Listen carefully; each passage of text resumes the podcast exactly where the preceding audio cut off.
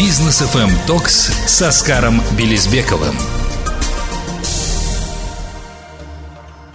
Добрый вечер, дорогие друзья. Вот после, э, скажем так, небольшого отпуска программы «Бизнес FM Talks» с Оскаром Белизбековым мы вновь возвращаемся в эфир.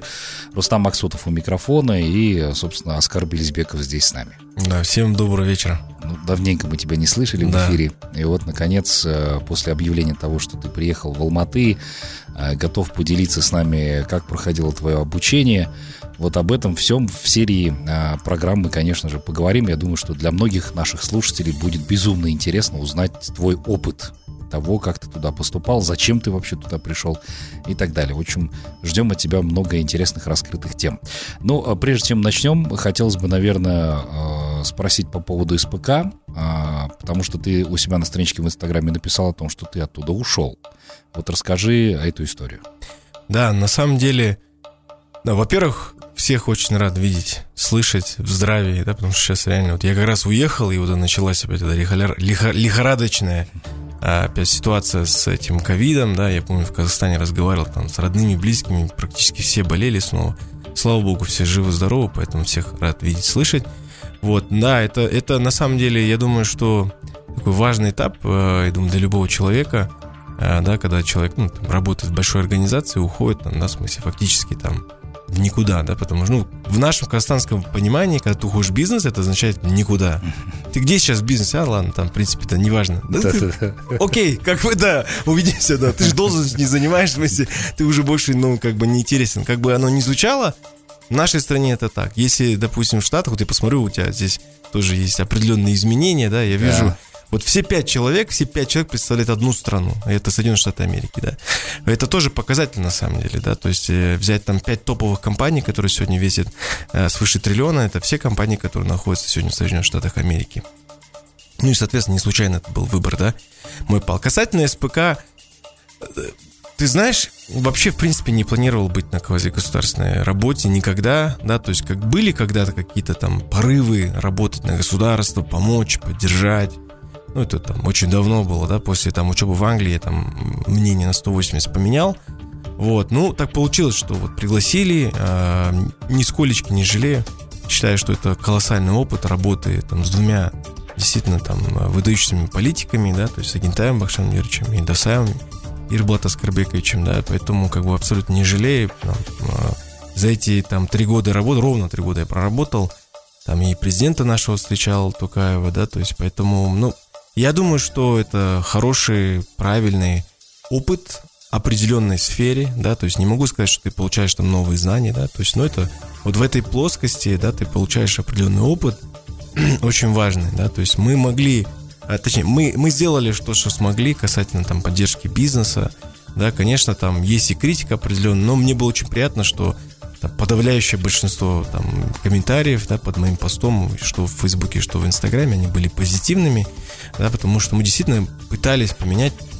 А, и мой подход заключался в том, что я сам с этим сталкивался как, как бизнесмен. Потому что, опять повторюсь, когда ты в бизнесе, если ты, конечно, не крупный бизнесмен, а, да, то есть, ты, ну, ты то, как бы, ну, что-то есть, что-то тебя нет, там, да, ты не можешь зайти там к Акиму, не можешь зайти там другим руководителям, да, решить какие-то свои вопросы, и а для меня была важная задача это вот поменять эту парадигму, там, развернуть эту часть, да, то есть это, эти те задачи, которые озвучивал Сагентай в свое время. Поэтому э, решение не так, что там вот мне решение далось не просто там нелегко, не, неправда. Я, я, я это решение принял еще, если честно говоря, в 2020 году, просто вот никак.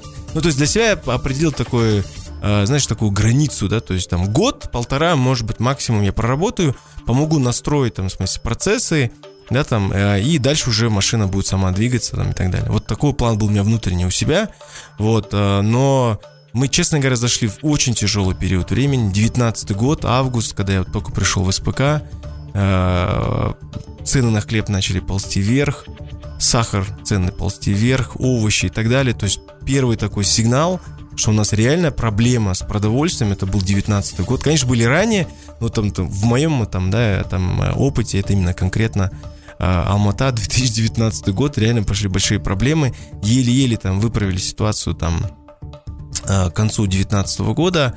Ну и ты помнишь, да, там а, еще пару месяцев а после конца 2019 года наступает э, страшный период во, COVID, во всем да. Да, человечестве. Это пандемия, ковид, эти блокпосты, эти, ты помнишь, да, там людей закрывали, там забирали на улицах. Ты сейчас вспоминаешь, как страшный сон. Все в масках даже на улицах. Там мы работали э, фактически 24 на 7. Вот сейчас я могу уже об этом говорить официально. Потому что тогда это было там, нельзя было эти вещи говорить. Мы работали, работал Аким постоянно, работали его заместители, управление, СПК. Мы, то есть мы все находились постоянно на рабочих, на своих местах. Мы занимались ИВЛами, мы, мы, мы чем только не занимались. Я сам ездил на разгрузку, а, да, там, а, вот этих всех э, ИВЛ аппаратов, а, не ИВЛ, точнее, да, то есть как бы вот, ну, то есть вот эти все нюансы мы прошли, Потом наступает 21 год, мы пришли к тому, что в смысле в стратегии указывали себя там получение рейтинга – и на сегодняшний день мы единственный СПК, первый и единственный СПК, который имеет рейтинг. Но при этом при всем у управляющих органов всегда возникает вопрос. Угу. Да, типа, а зачем вы это сделали? А зачем вам деньги там привлеченные?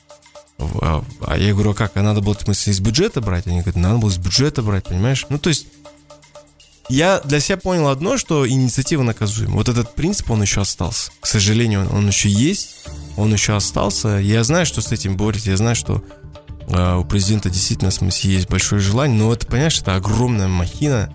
Это люди, которые столько лет проработали. Ну, знаешь, тяжело всем за раз там все поменять. Я знаю, что, что, что очень много критикуют, но как бы я в этом плане просто для себя понял, что, ну, ты знаешь, там, мне 38 лет, сейчас идти, там, у тебя есть семья, там есть, есть бизнес, который уже практически там на грани там вымирания, да, поэтому как ну, ты должен вовлекаться в эти процессы, да, там у тебя активного времени, ну, осталось, ну, не знаю, 12-15 лет, да, там, фактически, там, и то, если там их разложить там по количеству часов, которые ты тратишь на сон, на отдых и так далее, да, то есть там еще можно сократить ну, то есть очень-очень мало времени остается, поэтому как бы вот такое решение было принято. Так, ну понятно. В любом случае, э, ты же знаешь, да, что если ты становишься уже человеком бизнеса, то ты будешь активно сотрудничать с бизнес ФМ. ты делал это и раньше, по сути да, дела. Однозначно, да, конечно. А... Мы поэтому, я думаю, приняли с тобой такое решение. Я думаю, да. что... И это, честно говоря, был запрос. То есть люди спрашивали, то есть люди говорят, слушай, расскажи вот это, расскажи то. Я говорю, ну, лучше, чем рассказать это в эфире, мне кажется, ну, просто другой возможности нет. А что по поводу Аманата? Как там будет обстоять дело? А, ты знаешь, э, не знаю, честно говоря, как все дальше сложится, да, то есть мне сейчас все, все больше и больше э, становится сложнее вовлекаться э, в работу э, депутатскую, да, то есть потому что я являюсь там э, членом партии Аманат. Очень сложно, потому что, мне кажется, есть но гораздо лучшие кандидаты, да, которые могут делать лучшую мою работу. А, не потому, что я не хочу или ленюсь, потому что, ну, на самом деле сейчас а, большие поездки постоянно, ну, то есть все время говорить, что ты занят, тоже не, неправильно. Это же общественная работа, и здесь нужно активно вовлекаться в эти процессы. Ну, то есть это постоянное нахождение в Алмате, а, да, то есть это нужно постоянная работа, мы видим, каким там встречается, не знаю, по моему ощущению, что каждый день встречается с, с населением, и и ты должен тоже постоянно это, это не делать. Это твои ну, ощущения, это все, а? все заметили, это все заметили. Да, что... то, есть, то есть мне кажется, ну то есть вот сейчас э, мне это сделать все сложнее и сложнее, э, да, поэтому как бы ну, вопрос такой большой на самом деле. Угу. Открытый, да, скажем. Открытый, да. да. А, хорошо, с Амадантом понятно. Я почему задал, собственно, этот вопрос. Все многие помнят а, тебя именно по серии программ Госслужба ожидания реальности. Да. Мы как раз именно с этой целью ее запускали, где ты рассказывал о том, насколько нелегка госслужба. Вот, а потом мы, конечно, перетрансформировались, и, видимо, это тоже повлияло на тебя Однозначно. в том числе, да. А, так, ну давай прервемся на короткую паузу, а позже у нас как раз в программе то, почему Оскар уехал в США, что он там делал, вот об этом тоже подробнее расскажем. Будьте с нами. Бизнес FM Токс с Оскаром Белизбековым.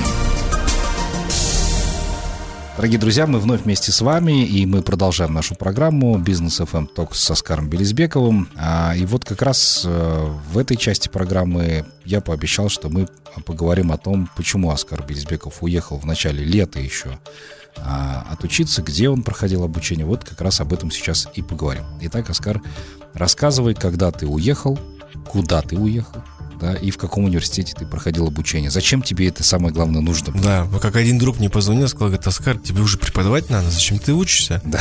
Это вот, кстати говоря, знаешь, показатель нашего такого mindset а, да, то есть наше вот восприятие реалий. Я знаю, что там э, там многие крупные бизнесмены мне даже говорили, вот слушай, там вот там учеба, там все такое-то. Ну, то есть мы до конца еще не понимаем э, систему образования на Западе. Э, то есть у нас есть советское восприятие э, системы образования, да, то есть когда ты там учишься 4 года, выпускаешься каким-то специалистом, ну, то есть есть какой-то общий там какой-то специалист, ну, то есть не такой узкий, как медицина и так далее, да, где там 7-12 лет они учатся. Вот. А потом, есть, при желании, ты можешь защитить кандидатскую диссертацию, да, то есть, мы, точнее, извиняюсь, кандидатскую степень, да, то есть ученую. После этого ты можешь стать там доктором наук. А, при этом а, там, ну, восприятие, что там кандидаты и доктора в основном это те люди, которые занимаются наукой. В какой-то степени оно схоже с тем, что происходит на Западе, в какой-то степени, да, то есть, но э, больше это наше такое восприятие. Поэтому у нас любое дальнейшее образование воспринимается, ну, типа, зачем это нужно делать? И в этом есть, на самом деле, большой корень, э, ну, не то чтобы зла, наверное, это отчасти зла, да, то есть проблемы, что мы себя чувствуем в некой такой безопасности от того, от тех знаний, которыми мы владеем сегодня. И вот это ложное ощущение, что вот мы а, там знаем больше, да, потому что вот, ну, мы смотрим, исходя из своего опыта, там, позиции, которые мы занимаем, занимаем в текущий момент, да, или, например, там, размера там, э, инвестиционного портфеля, там, допустим, да, там, или, или, или активов, которым ты владеешь, да, там, и ощущение складывается, что тут, типа, а зачем мне что-то нужно дальше, да, это нас, почему я говорю ложное ощущение, потому что ты не можешь э, обладать знаниями, да, когда мир меняется, ну, просто ежедневно. Ну, то есть, э, там, 10-15 лет назад мы себе не могли представить, что там будут летать дроны, доставлять какую-то еду. Я в Америке жил в штате Калифорния, в Северной Калифорнии, а, да, и это вот Бэй называется, да, а, и жил в Менло парке, а, учился в Стэнфорде. И вот ты знаешь, ты ездишь, ты видишь, в смысле, там вот сегодня есть программа у Google, которая называется Zoox, это беспилотное такси да, то есть, ну, фактически это начало беспилотного, там, беспилотной транспортировки людей, понимаешь? И вот они ездят, курсируют там по всему городу, там делают там картрирование, все такое.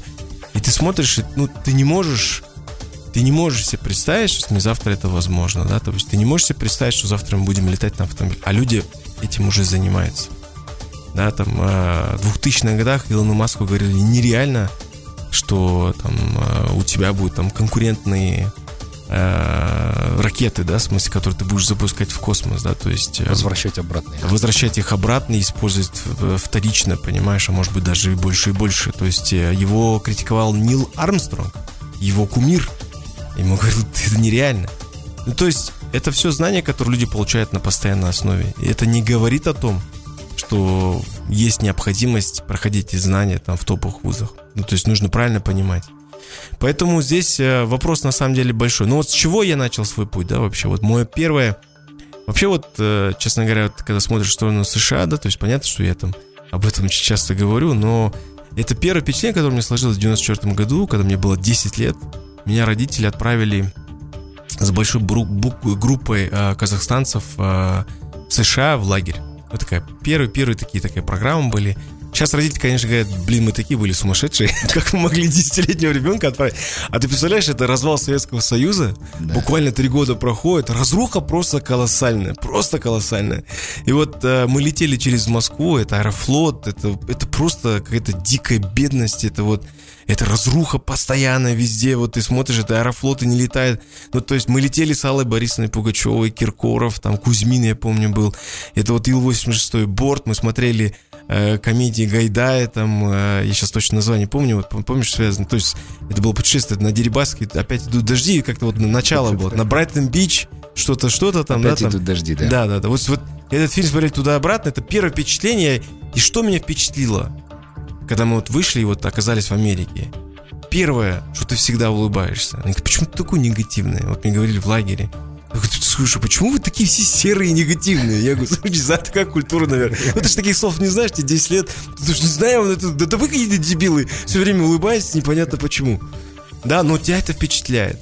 Меня впечатлил выбор, который происходит в американском лагере, да, то есть ты приходишь, тебе не навязывают, говорят, так, короче, с утра встали, как в советском лагере, да, там вот э, у тебя зарядка, уборка территории, это любимое тело, да, то есть на самом деле это вот использование детского труда, да, mm-hmm. говоря современным языком.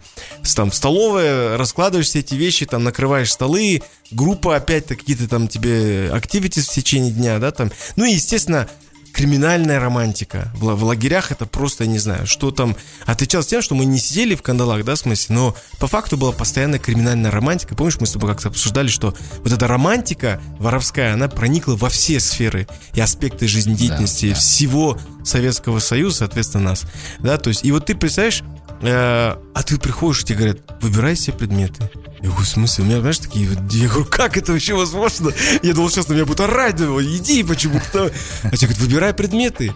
Ты кушаешь что-то там, типа какие-то шоколадки. Выбираешь предметы, представляешь, там было около 100 предметов. То есть там было, не было, конечно, мобилографии, но было, типа, а, видеосъемка, фотосъемка. Там, мы, мы тогда учились проявлять, сейчас, конечно, этого всего нету.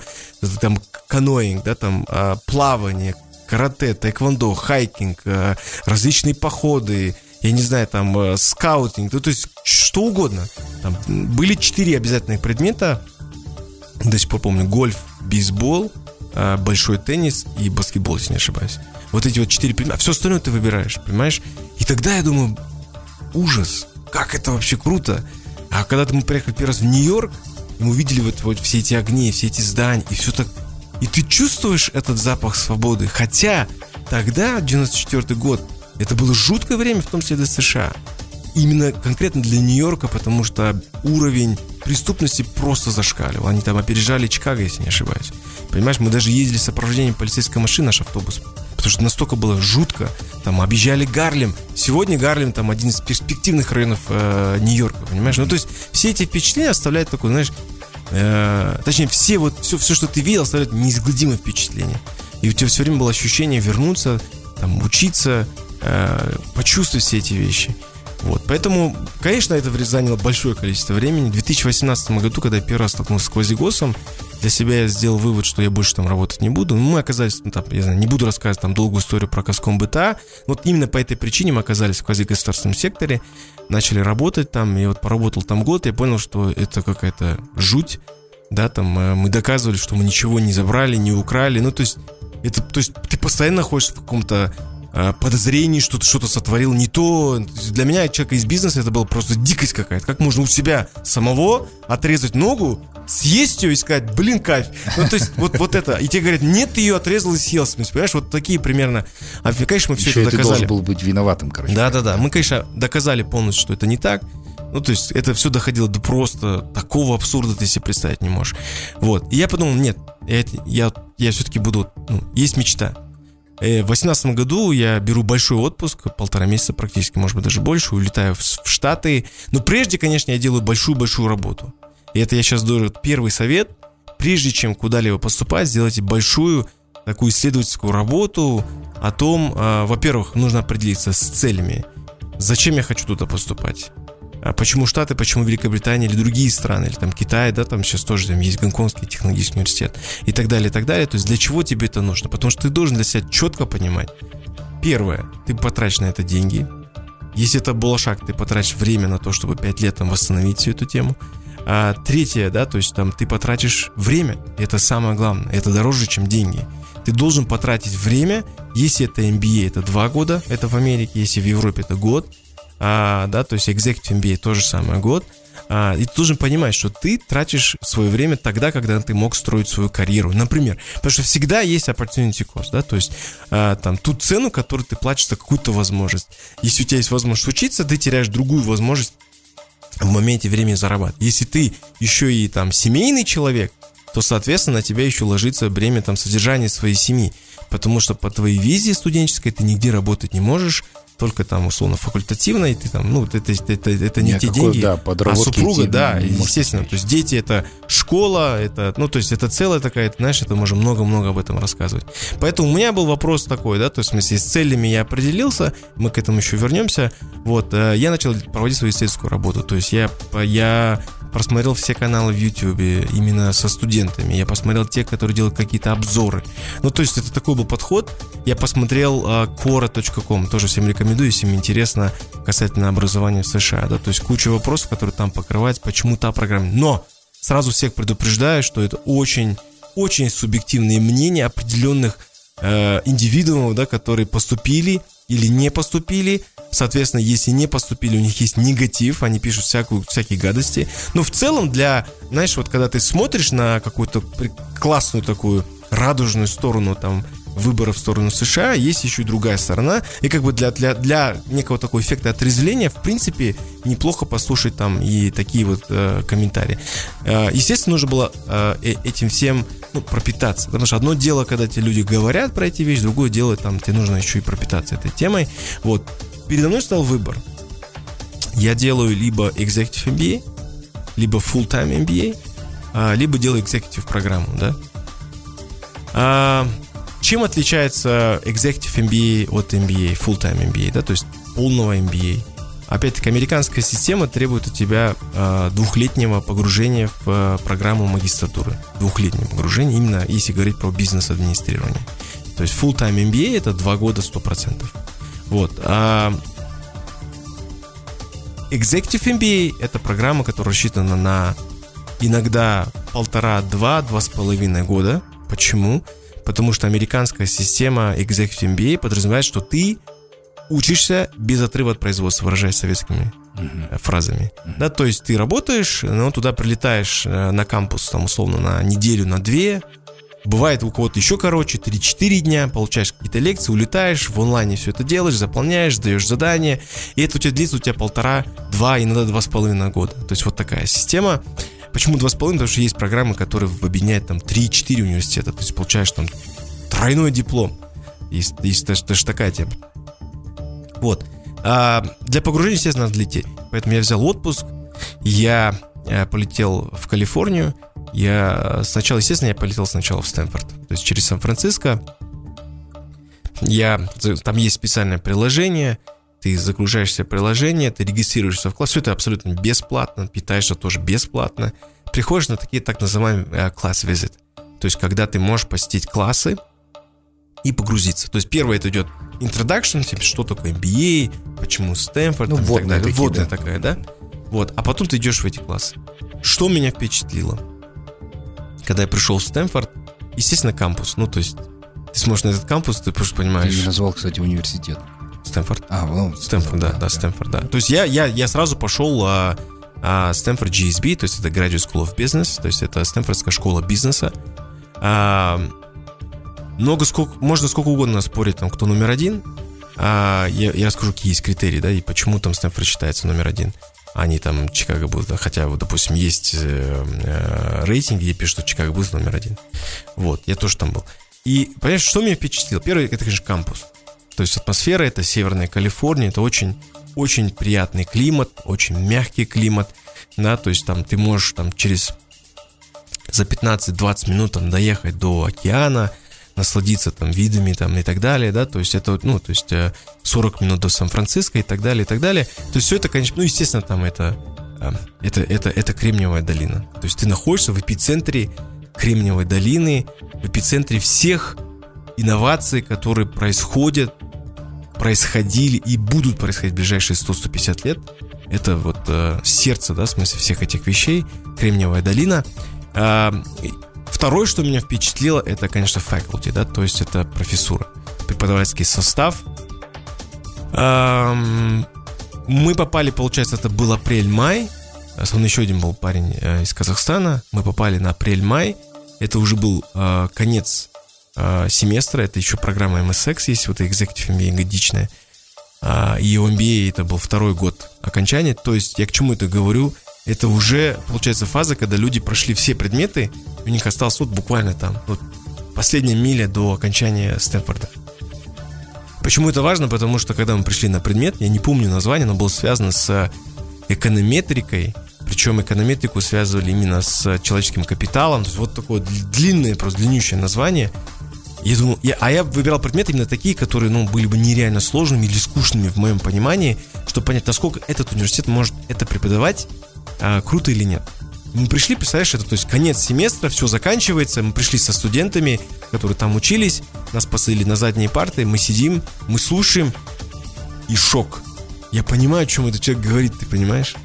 Эконометрика, uh, human resource, там, human capital, понимаешь, на тебе, ты сидишь, ты втыкаешься, что тебе чувак этот говорит, ты понимаешь, как это вообще возможно? И это вот первое прям глубокое, ты же сказал, глубинное впечатление, которое получил от Стэнфорда именно тогда. Но, конечно, я не мог ограничиться Стэнфордом, да, то есть мы много там общались со студентами, разговаривали, там, и у меня была мечта full-time MBA. Но почему я не выбрал full-time MBA? Потому что на тот момент мне было э, 34 года, я немножко опоздал с full-time MBA с точки зрения возраста и американского восприятия full-time MBA. Конечно, в Казахстане это по-другому, но то есть full-time MBA означает, что там э, средний возраст обучающихся 25-27. Да, то есть я думаю, что в следующей передаче я там расскажу более детально. Ну, то есть, если интересно, раскрыть эту часть, почему именно 25-27. Вот. А, и, соответственно, мне сказали, ну, слушай, это ну, не совсем твоя программа. А, тебе будет интересно, а, будет а, а, интересно твоим сокурсникам, а, потому что у тебя опыт очень большой, но тебе будет в какой-то момент скучно, потому что ты от них ничего получить не сможешь. Ну, то есть, а американская система образования, она основана на кейс-стадии. То есть ты всегда изучаешь кейсы, и второе, на чем зиждется американское образование, это обмен э, и diversity, то есть там, а, насколько твой класс э, диверсифицирован с точки зрения национальности, этносов, там, меньшинств, там, а, а, репрезентативности стран и так далее, и так далее, и так далее, рас там и так далее, понимаешь? То есть это такая э, критичная вещь. Ну, давай, наверное, продолжим после короткой паузы. Оставайтесь с нами, друзья. Бизнес FM Токс с Оскаром Белизбековым.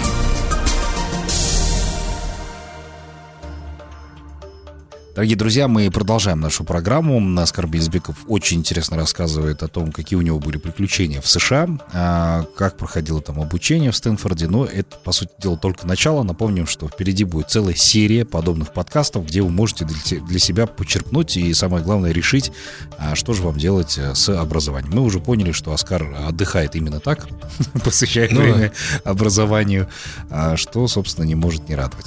Ну, продолжай, собственно, рассказывать, э, как как ты вообще к этому пришел, что было дальше и э, как обучение проходило? Да, ну то есть опять-таки, да, то есть я не остановился на Стэнфорде, я поехал, э, посетил э, US Berkeley, э, да, то есть UC Berkeley, то есть э, э, это тоже очень это государственный вуз, но он считается одним из топовых вузов США и вообще глобально.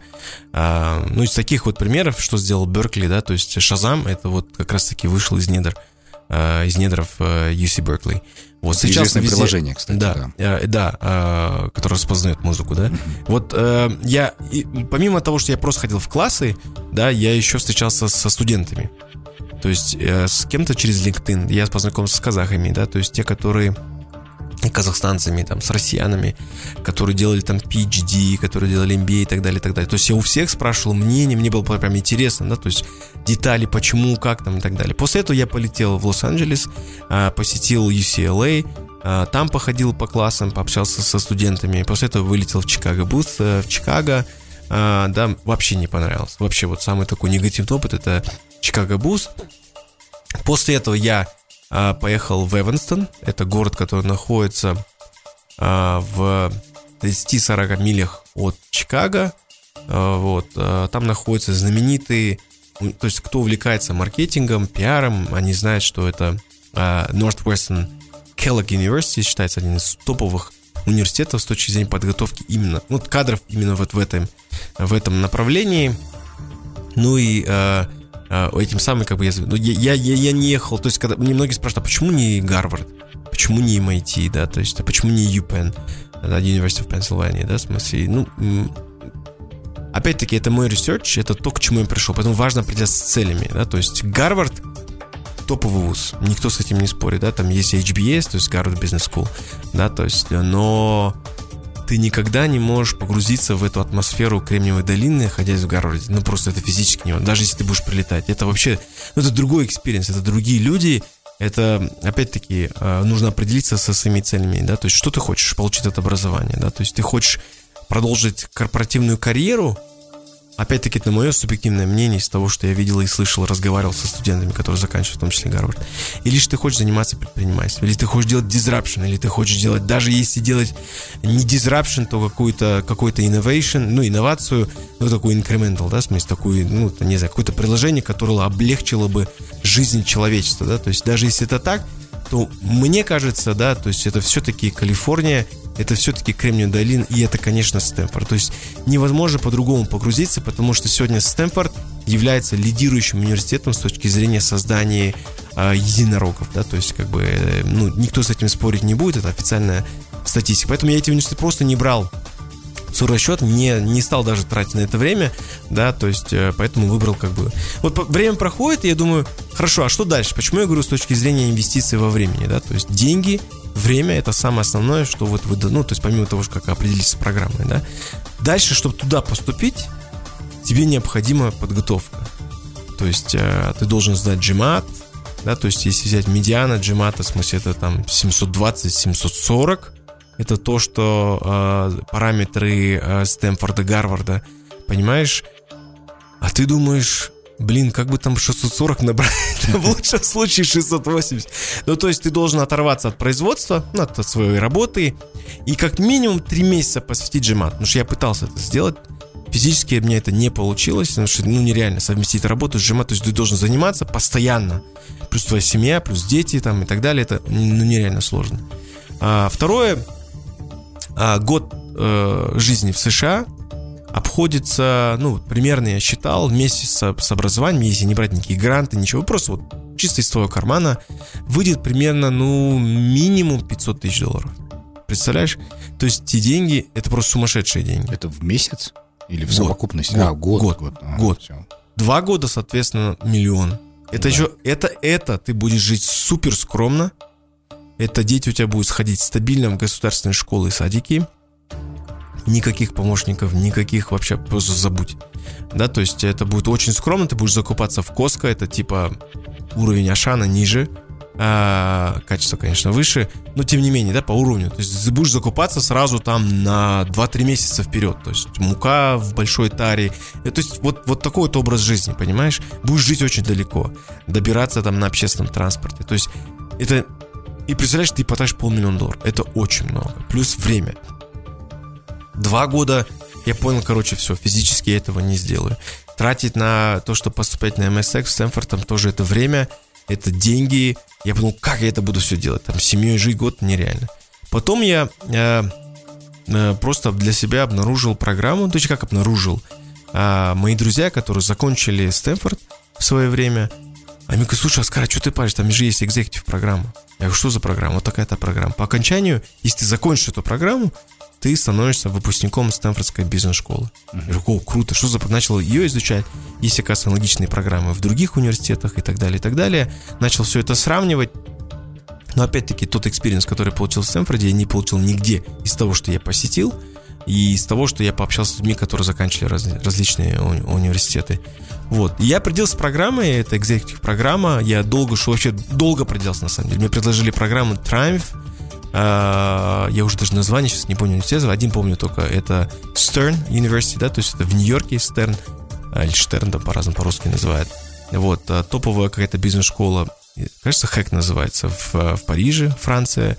И э, гонконгский там технический вуз, тоже топовая там бизнес-школа считается.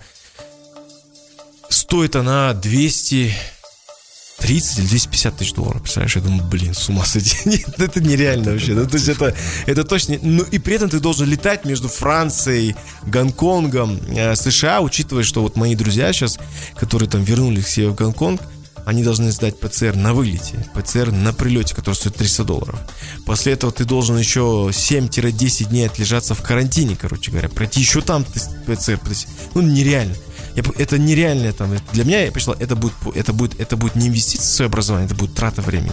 реально времени, усилий, здоровья, плюс там семья, ну, то есть, и плюс это еще два, два года все тянется. Я говорю, нет, нереально. И поэтому пришел к этой программе, да, то есть, ну, нужно понимать, что эта программа, она не дает тебе степень.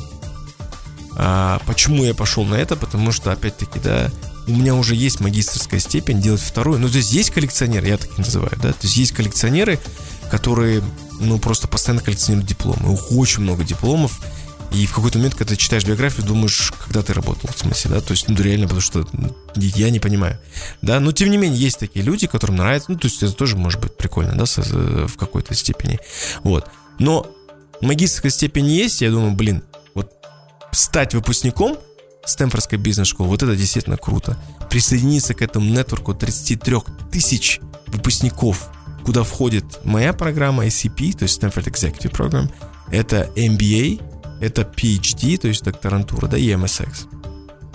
Четыре программы, которые входят. Но SCP, та программа, вот именно моя программа, Stanford Executive Program, она является флагшип, да, то есть это такой флагман э, Стэнфордской бизнес-школы. Я думаю, что, наверное, уже в следующих программах я расскажу, почему э, в смысле, эта программа более детально, да, в смысле, и почему она является там флагманской. Ну, договорились, да, потому что ты э, просто безумно зацепил своими разговорами. Я даже тебя не прерывал, ты заметил, просто потому что это безумно интересно слушать. Э, в общем, попрощаемся с нашими слушателями а до следующей недели. Также в пятницу встречаемся в 18.00. Не пропустите, это будет целая серия программ, а, подкастов, называйте как хотите, где, собственно, будем рассказывать о том, как туда поступить, чем, собственно, интересно обучение именно в США. Оскар, тебе спасибо большое. Ждем. Спасибо, Рустам. Ну и плюс хотел хотелось добавить, что у нас э, это все есть записи. Потому что мне многие говорят, вот я эфир пропущу там и так далее. Пожалуйста, это есть же в записи да, да, на есть сайте? записи, да. да. Можно будет послушать Сайт на, бизнес.фм. на businessfm.kz, либо в, в подкастинговых платформах Яндекс подкасты, Google подкасты и iTunes подкасты. До новых встреч в эфире, друзья. Всем спасибо.